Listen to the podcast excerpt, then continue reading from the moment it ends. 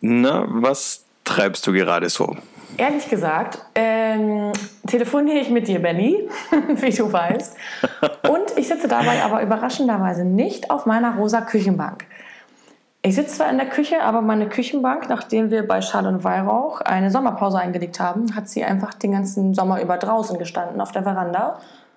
Und weil wir so schönen Spätsommer gerade haben, steht jeder immer noch. Also stehe ich auf dem Stuhl. Ich sitze auf dem Stuhl. Ich stehe auf dem Stuhl. Ich sitze auf dem Stuhl. Benny, was mich zu einer Gegenfrage bringt. Wo bist du denn gerade? Ja, das war eigentlich so auf das, was ich hinaus wollte irgendwie. Ich sitze ja diesmal nicht in Deutschland. Bin ein bisschen ein paar hundert Kilometer weiter südöstlich. Sitze gerade in Rumänien, in Pečka, einer kleinen Stadt nahe der ungarischen Grenze, bei der Oma meiner Freundin, die hier wohnt. Das ist ja cool. Ich war noch Absolut. nie in Rumänien. Ja, absolut, da ist das glorreiche Wort wieder.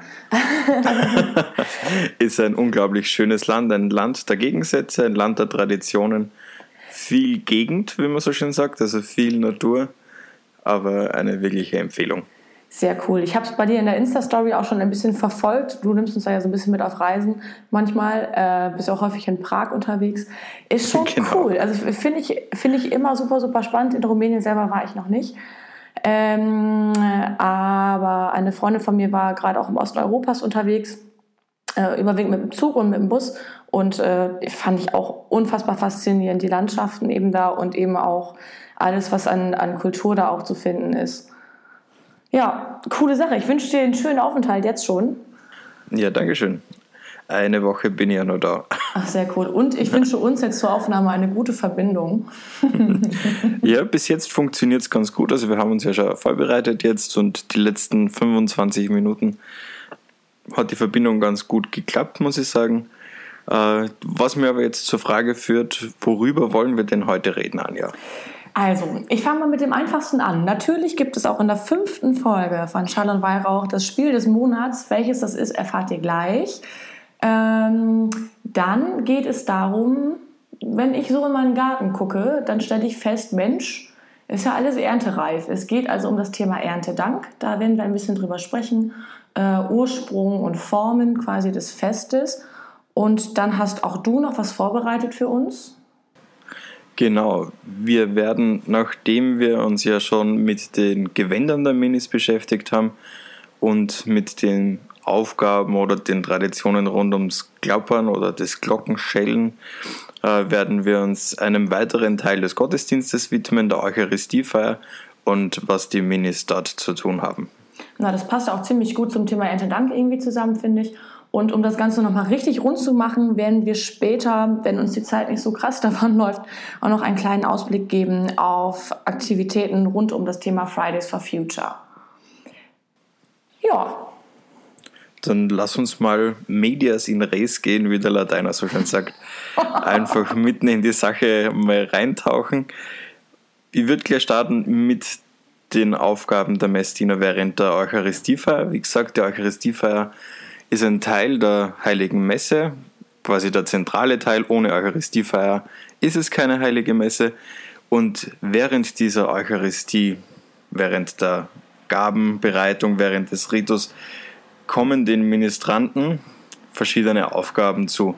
Die wahrscheinlich wichtigste Aufgabe ist, dem Pfarrer beim Herrichten des Altars zu helfen. Meistens sind es zwei Ministranten, die bringen Kelch und Hostienschale vom Kredenztisch zum Altar zum Priester. Äh, in der Hostienschale sind noch nicht gewandelte Hostien, die werden ja während der Eucharistiefeier dann gewandelt. Und der Kelch ist auch noch leer. In der Regel liegt dann drauf das Kelchtuch, das heißt lateinisch Purificatorium. Mit dem wird der Kelch später auch ausgewischt und drüber wird die sogenannte Palla gelegt. Das ist ebenfalls ein lateinischer Begriff, der so viel wie Vorhang bedeutet, der die meiste Zeit den Kelch bedeckt und diese Palla hat auch einen absolut pragmatischen Grund. Es darf nichts in den Kelch hineinfallen. Äh, und diese Palla bedeckt den einfach vollständig. Ich habe es mir schon, Manchmal, ich muss kurz unterbrechen. Ich, ja. ähm, ich bin ja, wie ich mich ja schon geoutet habe, selber keine Messdienerin äh, und habe es mir schon fast gedacht, dass da irgendwie so, ich sag mal, strenge Vorschriften herrschen bei dem, bei dem ganzen Thema. Dass es da aber auch noch so abgefahrene Namen für gibt, wusste ich jetzt nicht. Also ähm, vielen Dank fürs Aufschlauen von mir. Ja, puncto Pragmatik bei der Eucharistiefeier ist auch nur ein weiterer Punkt zu erwähnen, denke ich. Rotwein oder Weißwein, es hat keine weitere Bedeutung. Viele Pfarreien verwenden einfach Weißwein, weil er leichter auszuwaschen ist als Rotweinflecken. Ganz einfach ein pragmatischer Grund. Rotweinflecken, ihr kennt das. genau. Sehr gut. Äh, zu manchen Festtagen ist der Kelch nur zusätzlich mit einem sogenannten Velum umhüllt. Der ist auch dann oft in der liturgischen Farbe des Tages, Tages passend angepasst. Die Ministranten bringen dann nur weiter Wasser und Wein in kleinen Kännchen, die sind meistens aus Glas oder aus Keramik. Der Priester schenkt das dann ein. Und an besonderen Festtagen gibt es nicht nur das Velum, sondern auch eine sogenannte Inzens. Das ist die Beräucherung der Gaben. Die wird je nach Pfarre unterschiedlich von Ministranten selbst gemacht mit Weihrauchfass und Schiffchen. In anderen Pfarreien kenne ich ja, dass das der Diakon macht, wenn einer da ist zum Beispiel. Zu guter Letzt geht es an die Händewaschung mit dem sogenannten äh, Lavabo. Es bringt ein Ministrant ein Wasserkännchen mit einer Schüssel. Der Priester, die Hände vom Priester werden dann einfach mit Wasser beträufelt, der wischt sie dann dort ab mit dem Lavabo-Tuch, das ebenfalls die Ministranten dann bereithalten, damit er dann vollends rein in die Eucharistiefeier starten kann. Also wieder ein ganz großer symbolischer Wert der da gezeigt wird. Darf ich mal was fragen? Ähm, diese, ich frage einfach, haha, ähm, diese, diese ganzen Begriffe, also Lavabo und was hast du vorhin noch gesagt, dass ähm, äh, die Palla und das Velum, das sind so Begriffe, die kennt tatsächlich jeder Messdiener oder Ministrant oder ist das, hat das eigentlich umgangssprachliche Namen? Das ist total unterschiedlich. Es ah. kommt darauf an, wie der Priester drauf ist, wie der Zuständige der Ministrantenarbeit drauf ist, würde ich jetzt einmal sagen.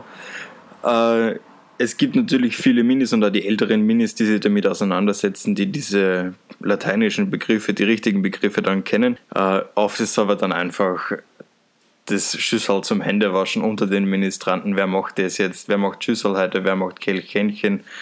Äh, wer macht das Weihrauchfass? Und dann ergeben sie die Ausgab Aufgaben dann sowieso draus. Okay, weil ansonsten würde ja Messdiener sein noch bedeuten, halbes, äh, halbes kleines Latinum irgendwie abzulegen. Aber das beruhigt mich. Das macht es, äh, das macht es doch irgendwie ganz cool, wenn man es auch anders nennen darf und anders nennt. Okay, Absolut. danke, Frage beantwortet. ja, der Ende dieses Aufgabenreigens rund um die Eucharistiefeier ist dann nach der Kommunionausteilung, wenn die Eucharistiefeier quasi endet. Da wird der Altar wieder abgeräumt, quasi in umgekehrter Reihenfolge. Davor wird der Kelch aber nur purifiziert, wieder so ein schöner Fachausdruck.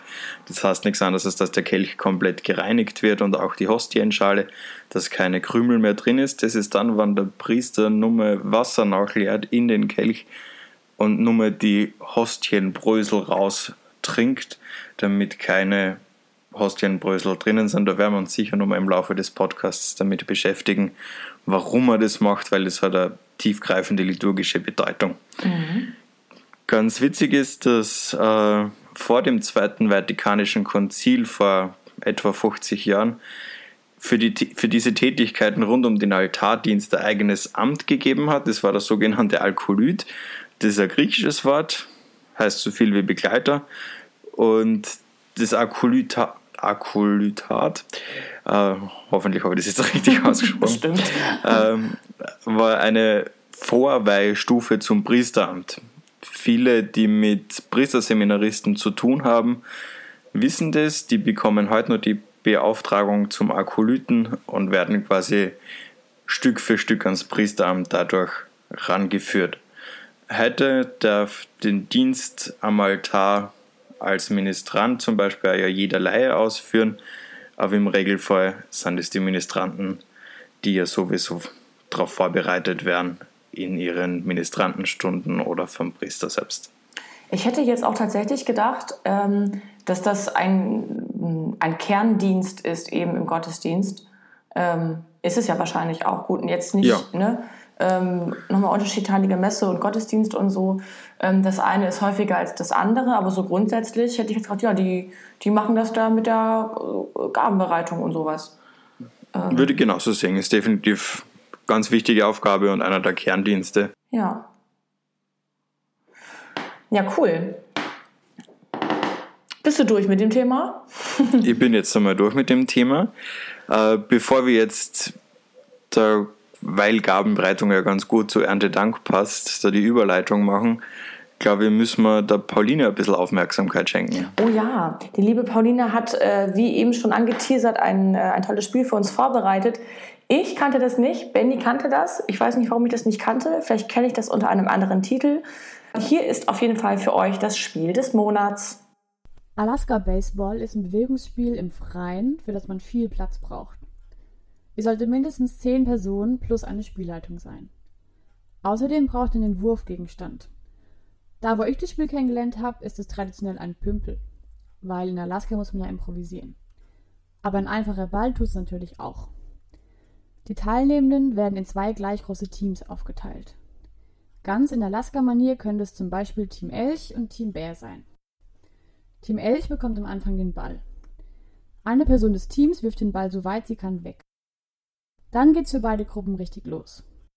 Team Elch bildet eine Menschentraube, stellt sich also möglichst dicht zueinander auf. Die Person, die geworfen hat, beginnt um diese Menschentraube außen rum zu rennen. Die Spielleitung zählt die Runden, die die Person geschafft hat. Team Bär, also das gegnerische Team, muss in dieser Zeit zum Ball rennen und sich in eine Reihe hintereinander aufstellen. Die Person, die den Ball geschnappt hat, gibt dann den Ball durch seine Beine nach hinten weiter, bis der Ball bei der letzten Person angekommen ist. Die letzte Person hält dann den Ball in die Höhe und ruft laut Stopp.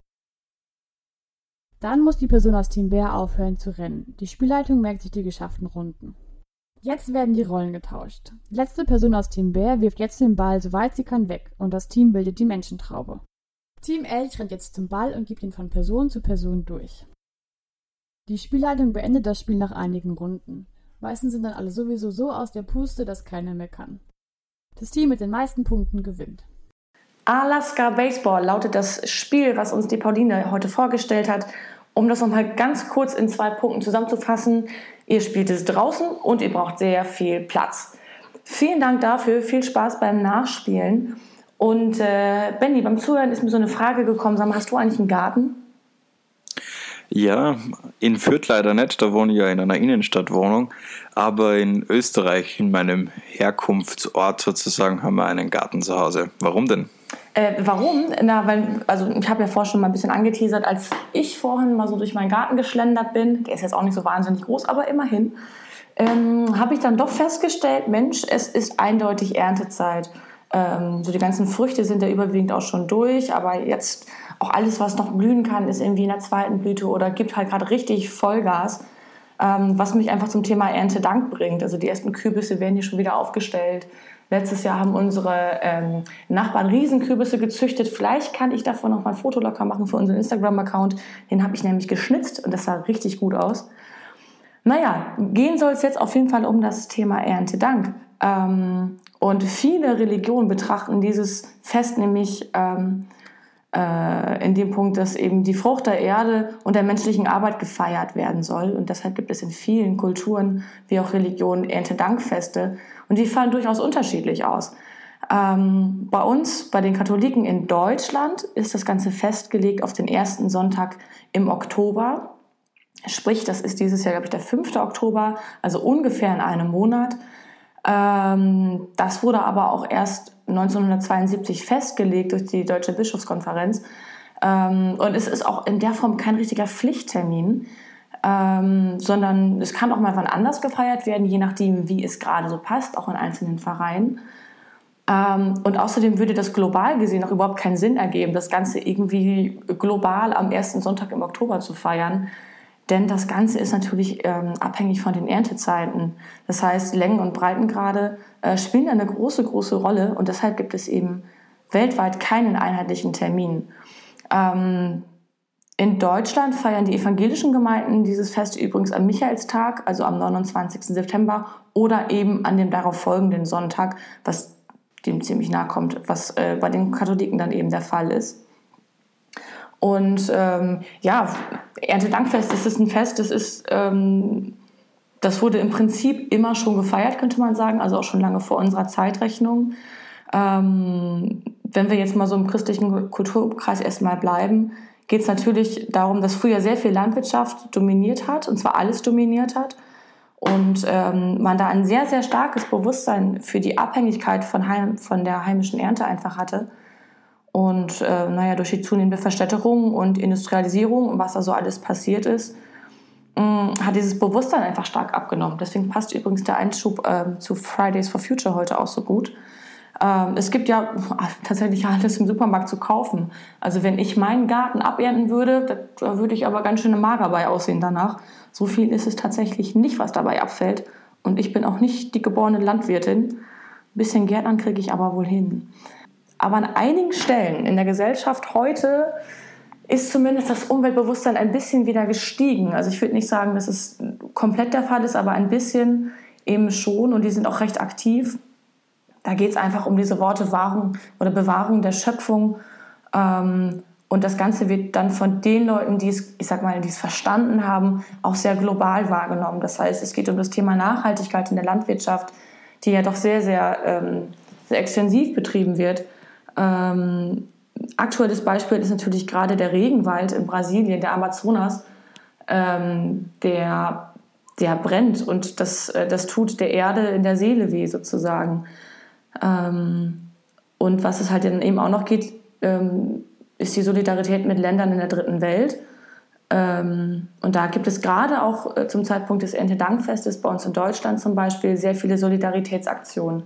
Das werdet ihr auch feststellen, wenn ihr dann eben zum Erntedank-Gottesdienst geht. Gerade die Kollekte wird halt häufig dann für solche Zwecke eingesetzt. Ja, und wo wir schon beim Erntedank-Gottesdienst sind, ähm, alles, was jetzt erntereif ist, bei uns in unseren Längen- und Breitengraden, wird zum Altar gebracht. Also das passt natürlich auch wieder super zu deinem ähm, Tooltime mit Benny-Thema vorhin. Äh, das heißt, äh, Weinreben, Kürbisse, Brot, Getreide, Obst, wird alles vor dem Altar äh, dekoriert, sage ich mal, äh, dargebracht. Das macht bei uns, glaube ich, die Landjugend. Ähm, die sind mittlerweile wieder ganz gut aktiv. Das hat ja manchmal auch so ein paar Schwächephasen, aber mittlerweile läuft das wieder ganz gut. Ähm, wie gesagt, diese Solidaritätsaktionen für Menschen in der dritten Welt ähm, ja, leben da nochmal irgendwie auf. Und es gibt auch sowas wie Erntekronen oder Erntepuppen. Bei uns kenne ich tatsächlich eher Erntekronen, die eben aus Ähren gebunden werden und ähm, auf den einzelnen Dörfern zu finden sind und auch in der Pfarrkirche nochmal eine große und die sind wirklich jedes Jahr wunderschön.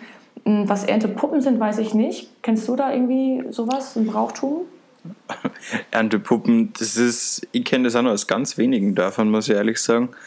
Äh, Erntepuppen sind auch so Strohfiguren im Prinzip, die oft schön gekleidet werden in einer Festtagskleidung, einfach um nur mal gerade mit dem Stroh, aus dem die gemacht sind, äh, dem ganzen Sommer einen Hinweis zu geben, ja, wir haben jetzt die Früchte des Feldes geerntet und nur mal ein Hinweis auf die Personen, die das gemacht haben. Also nur mal ein Dank an die Landwirte, an die Bäuerinnen und Bauern, die sich da quasi das ganze Jahr über Mühe geben, dass schlussendlich die Ernte was wird. Ah, okay. Festkronen, also so Erntekronen gibt es bei uns genauso, die sind auch bei uns das verbreitetere die immer schön geschmückt werden. Und bei uns werden natürlich auch die ganzen einzelnen Erntegaben in Körbchen gebracht von den verschiedenen Familien und die sind auch wunderschön geschmückt. Ja, bei uns ist es auch wirklich ein wunderschönes Bild, wenn man dann in die große Pfarrkirche hineingeht und ähm, bunt und farbig ist es in der Kirche sowieso immer, allein durch dieses Fensterglas und so. Aber wenn dann vor dem Altar wirklich noch Gaben dargebracht werden, das ist schon wirklich ein ganz, ganz besonderer, ganz feierlicher Moment eigentlich, der einem auch bestimmte Dinge des Alltags sehr, sehr nahe kommen lässt irgendwie. Ne? Also gerade ähm, Lebensmittelkonsum und, und der Umgang mit Lebensmitteln. Ähm, das, das wird schon sehr, sehr deutlich, wie auch das ganze große Thema ähm, der Schöpfung, die es zu bewahren gilt.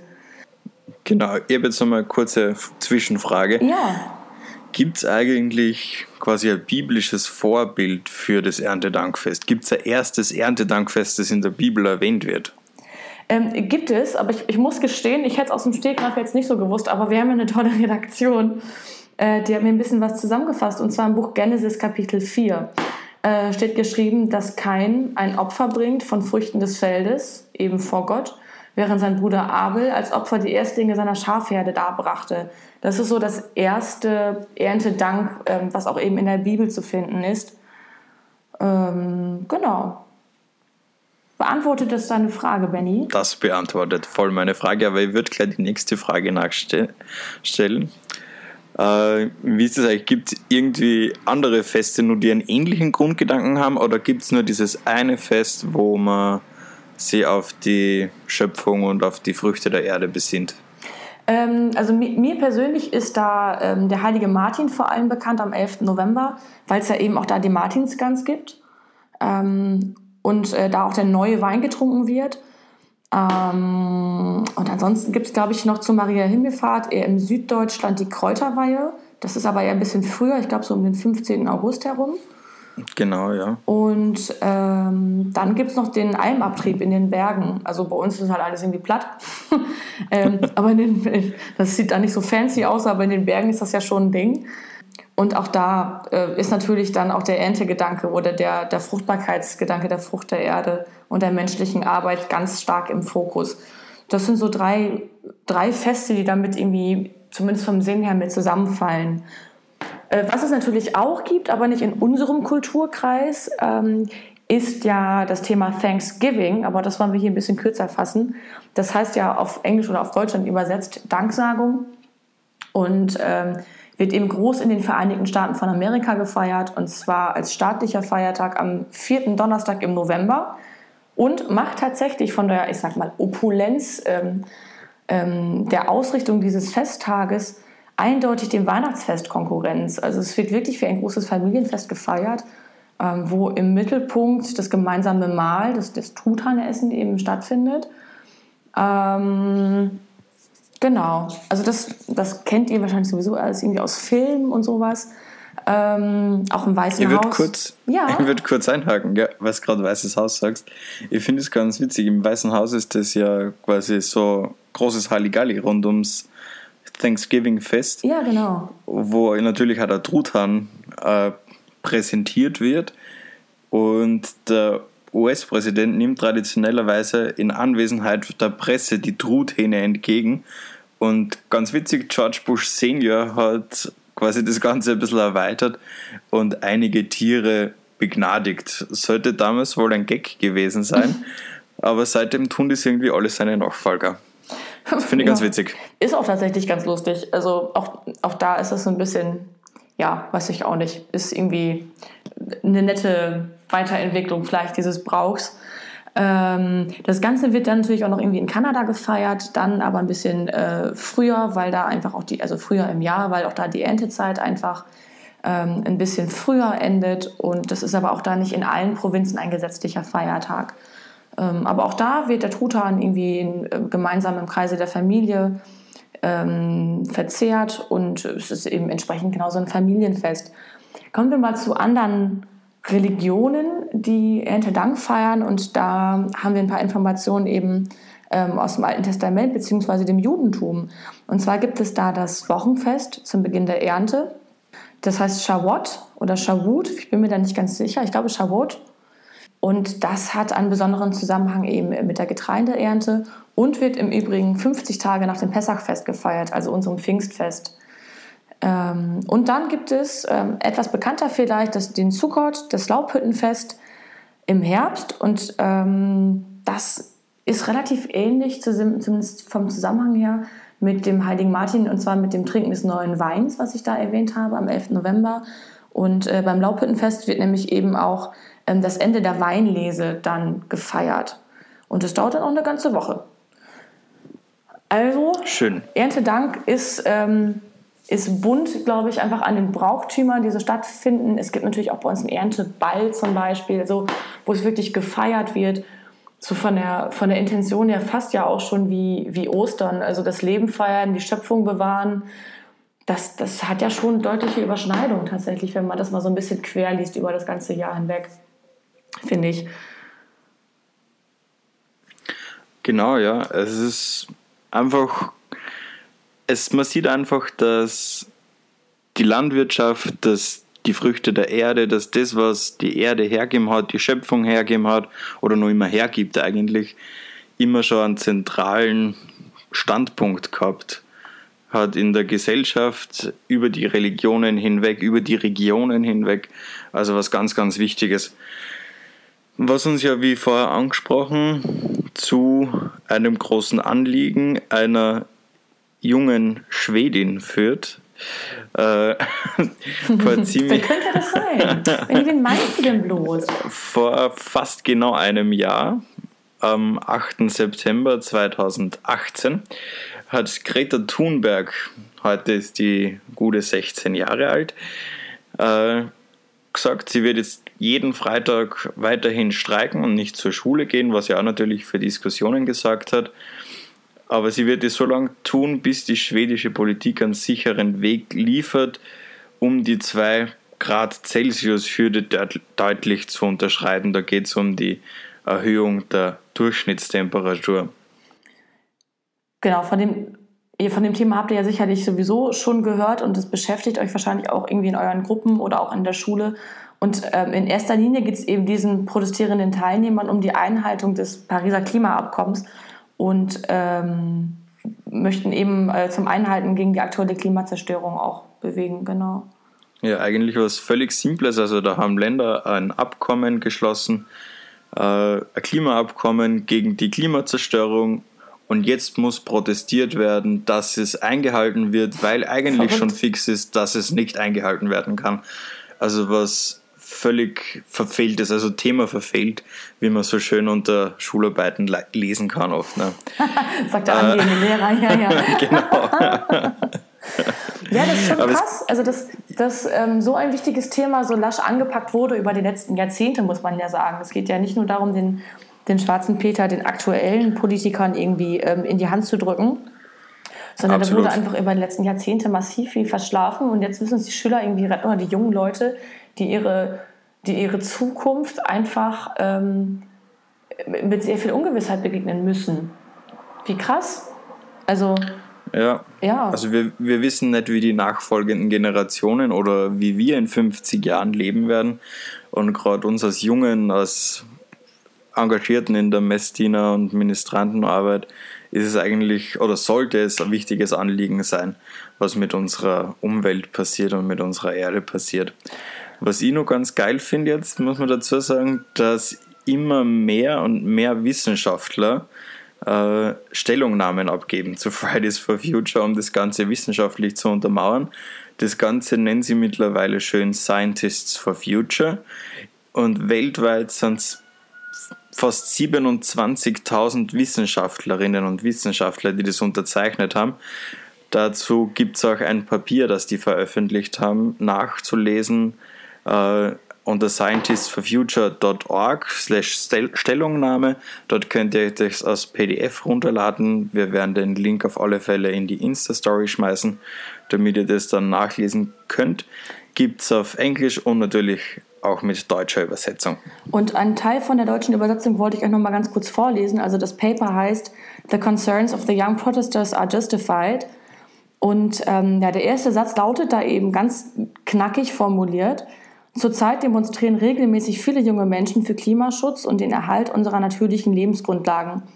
Als Wissenschaftlerinnen und Wissenschaftler erklären wir auf Grundlage gesicherter wissenschaftlicher Erkenntnisse, diese Anliegen sind berechtigt und gut begründet.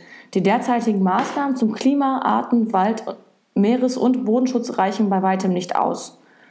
Das ist so die Quintessenz dieses Papers. Wer da ein bisschen was nachlesen möchte, wo auch genau die Fakten herkommen, äh, um Zweifler, den zweifelnden Nachbarn und sowas zu überzeugen, ähm, darf das unter dem genannten Link gerne, gerne tun. Ähm, genau. Und ähm, worauf wir auf jeden Fall noch hinweisen möchten, ist, ähm, der dritte globale Klimastreik, und zwar am 20. September 2019. Großes Datum, hoffen wir. Ähm, denn da wird unter dem Motto Alles fürs Klima oder Hashtag Alles fürs Klima eben eine große globale ähm, Aktion stattfinden von Fridays for Future. Benny, weißt du denn noch ein bisschen mehr? Also warum äh, dieses Datum zum Beispiel? Das Datum ist gewählt worden, weil zu dieser Zeit in Berlin das Klimakabinett tagt, das Deutsche, und in New York wird einer der wichtigsten UN-Gipfel des Jahres vorbereitet. Also man kann sich ziemlich sicher sein, dass man zumindest scheinbar Gehör finden wird. Und wer nicht wagt, der nicht gewinnt. Man muss es natürlich probieren. Wer mehr Infos haben möchte und wer an den Demos teilnehmen möchte, findet mehr Infos auf fridaysforfuture.de slash alles fürs Klima. Da auch natürlich der Link dann in der Insta-Story und in der Facebook-Story. Äh, und wenn ihr schon dabei seid, also wenn ihr euch auf die Socken macht und zu einer Demo hingeht, dann macht euch bitte ein Foto und einfach einen kurzen Hashtag mit Schall und Weihrauch oder Hashtag SXW. Wie man das Ganze ein bisschen kürzer gestalten könnte, hm. würde uns total freuen, wenn ihr uns mit drauf verlinkt. Genau, dem kann ich mich absolut anschließen. Ähm, ich finde es echt cool, dass es eine globale Aktion eben wieder gibt. Ähm, dass das notwendig ist, ist, darüber brauchen wir nicht sprechen. Ähm, da sind wir uns, glaube ich, ich glaube, wir Hörer uns alle auch so ein bisschen einig und auch wir, wir Macher von Schall und Weihrauch, ähm, weil eben das Thema Schöpfung bewahren und das Leben feiern uns doch irgendwie sehr am Herzen liegt. Ähm, sonst werden wir, glaube ich, keine Messiner, sonst wären wir auch nicht in der Jugendarbeit, sonst wären wir nicht, nicht so engagiert, glaube ich, wenn uns das alles irgendwie nichts angehen würde. Ähm, was mich immer so freut, ähm, um das Thema so ein bisschen abzu, abzuschließen, ist einfach, dass man mit solchen, also nee, über solche Themen mit Leuten ins Gespräch kommt. Und es ist gar nicht so einfach, ähm, da Leute irgendwie nicht zu belehren oder so. Das hatte ich jetzt einfach im privaten Umfeld bei einem anderen Thema. Das ist so, hm, da ist jemand zum Bäcker reingelaufen und hat zum Beispiel einfach seinen Wagen laufen lassen. Und der hat sich ganz schön lange da festgeschnackt, hat da echt sich lange unterhalten und ich war drauf und dran, irgendwas zu sagen. Und ich wusste nicht wie, weil ich wollte ja nicht belehren gar nicht so einfach. Aber wenn ihr eine Gelegenheit habt, irgendwie was, was Gutes zu tun, einen Impuls zu setzen, in welche Richtung auch immer, ähm, Anja gibt einen Daumen rauf. Anja gibt ein Like. Ja, nicht nur Anja, auch Benny gibt ein Like dazu. Und ich glaube, unser ganzes Team von Schall und Weihrauch gibt da ein großes, dickes, fettes Like dazu. Und auch wenn es manchmal ein bisschen belehrend ist, ruhig was sagen. Es sind die kleinen Dinge, die, die schlussendlich den Unterschied machen. Genau, das denke ich auch. Ach, Benny, ich habe meine Zettel abgearbeitet. Ähm ich meine auch. Also, um euch mal kurz ins Boot zu holen, liebe Hörer, hier unten steht noch am Ende des redaktionell vorbereiteten Teils, vielleicht fällt euch ja noch eine coole Idee ein, Zwinker-Smiley. Ähm, aber tatsächlich glaube ich, dass mit diesen drei tollen Themen, die wir hier gerade in der Folge hatten, auch alles gesagt ist. Ähm, ich denke, also in, wir haben jetzt diesmal keine derart lange Wartezeit bis zum nächsten Mal. Die nächste Folge ist ja schon in einem Monat. Stimmt. Yay! Das, das wird dann nämlich der 13. Oktober sein, also eine Woche nach dem Erntedankfest. Und auch kurz bevor die Uni dann wieder losgeht, wie ich gerade sehe in meinem Kalender. Gut, das ist dann bei mir nicht der Fall, aber, äh, aber ich glaube, dann sind auch alle Schulferien, glaube ich, dann auch beendet in Deutschland. Ich glaube, ihr habt gerade noch in Bayern. Ja, genau. Ja, da kann der Nordische noch von träumen, dann ist alles schon wieder vorbei. Aber du, ich glaube, wir kommen gerade richtig ins Labern. Ähm, ja. Ich freue mich. Man total, soll aufhören, wenn es am schönsten ist. Ja, ich freue mich total, dass Shannon Weihrauch äh, jetzt wieder da ist nach der Sommerpause. Und äh, ich freue mich jetzt schon sehr auf Folge 6. Benny, es war mir eine Ehre. Mir auch ein geistiges Blumenpflücken. Tschüss. Tschüss.